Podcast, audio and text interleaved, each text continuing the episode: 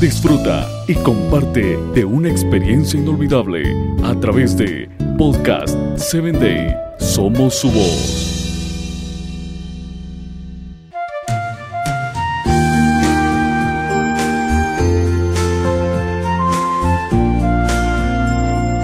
Todo lo que nos rodea es increíble. Puedes encontrar un mundo extraordinario incluso dentro de tu jardín conocer diferentes especies de animales y mucho más en Un Mundo Extraordinario.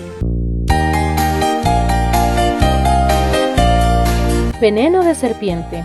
Y como Moisés levantó la serpiente en el desierto, así es necesario que el Hijo del Hombre sea levantado, para que todo aquel que en él cree no se pierda, mas tenga vida eterna. Juan 3, 14 y 15. En todo el mundo se conocen 299 especies de serpientes venenosas. La taipán es la más venenosa. Es australiana, mide 3.3 metros y se irrita con facilidad. Al atacar, pica varias veces.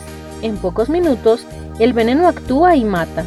En Sudamérica, el veneno de la coral verdadera puede matar a un hombre en pocas horas, pero no llega al 10% de la capacidad mortífera de la australiana. Las serpientes venenosas más comunes en América son las cascabel, la yarará, la pariente del áspid, la víbora que mató a Cleopatra, la reina de Egipto. Hoy, el veneno de las serpientes, además de asustar, tiene otra utilidad. El veneno de la serpiente cascabel contiene un ingrediente con el que se hace un pegamento para la piel que sustituye los puntos quirúrgicos y favorece la cicatrización de las heridas. Del veneno de la yarará salió un remedio para la presión alta. La víbora malaya canadiense ayudó a producir un antídoto contra los derrames. La cobra rey posee una toxina que puede ser usada como analgésico y el veneno de la cascabel, Diamond Black, está en estudio contra el cáncer. La serpiente es el símbolo del mal en la Biblia, Apocalipsis 12:9, pero existe una excepción en el libro de números. La historia comienza con las quejas e ingratitud del pueblo de Israel el Señor les sirvió serpientes venenosas que los mordieron y muchos israelitas murieron. Números 21.6. Entonces el pueblo se arrepintió y Moisés pidió a Dios que tuviera misericordia. Y el Señor le dijo, Hazte una serpiente como esas y ponla en el asta de una bandera.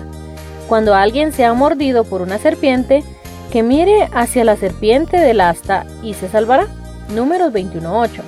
El pueblo de Israel necesitaba confiar en Dios en aquel momento, la serpiente de metal era un símbolo de Cristo. Quien confía en la palabra de Dios y mira a Jesús es curado de los efectos del peor veneno, el pecado.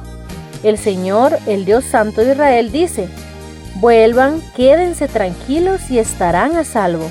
En la tranquilidad y la confianza estará su fuerza. Isaías 30:15